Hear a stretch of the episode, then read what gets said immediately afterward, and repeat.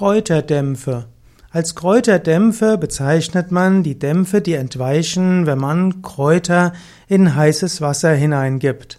Es gibt verschiedene Kräuter, die sehr hilfreich sein können und die heilende Wirkung haben.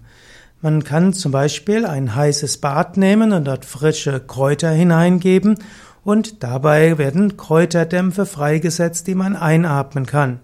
Man kann auch ein, in ein Dampfbad kann man auch Kräuter, äh, Wasser mit Kräutern erhitzen und dies damit zum Beispiel einen Aufguss machen oder eben das Ganze erhitzen und so kommen Kräuterdämpfe in die Luft, die kann man wiederum einatmen.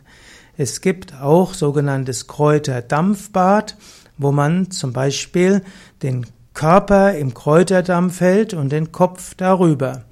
Oder man kann auch inhalieren mit Kräuterdämpfen, mit einem Inhalationsgerät zum Beispiel. Dort gibt man heißes Wasser hinein und gibt dort ein paar Kräuter dazu, zum Beispiel Thymian, Eukalyptus, Blätter oder auch Fichtennadel. Das ist zwar jetzt kein Kräuter, aber es gibt einige heilende Kräuter, die gibt man dort hinein und anschließend atmet man diesen Dampf ein.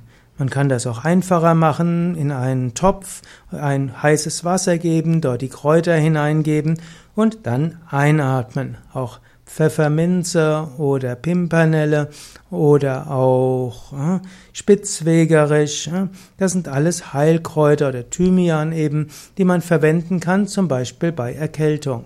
Also man kann Kräuterdämpfe inhalieren, man mit einem Inhalationsgerät, man kann Kräuterdampfbäder nehmen, es gibt Kräuterdampfsaunas und vieles andere.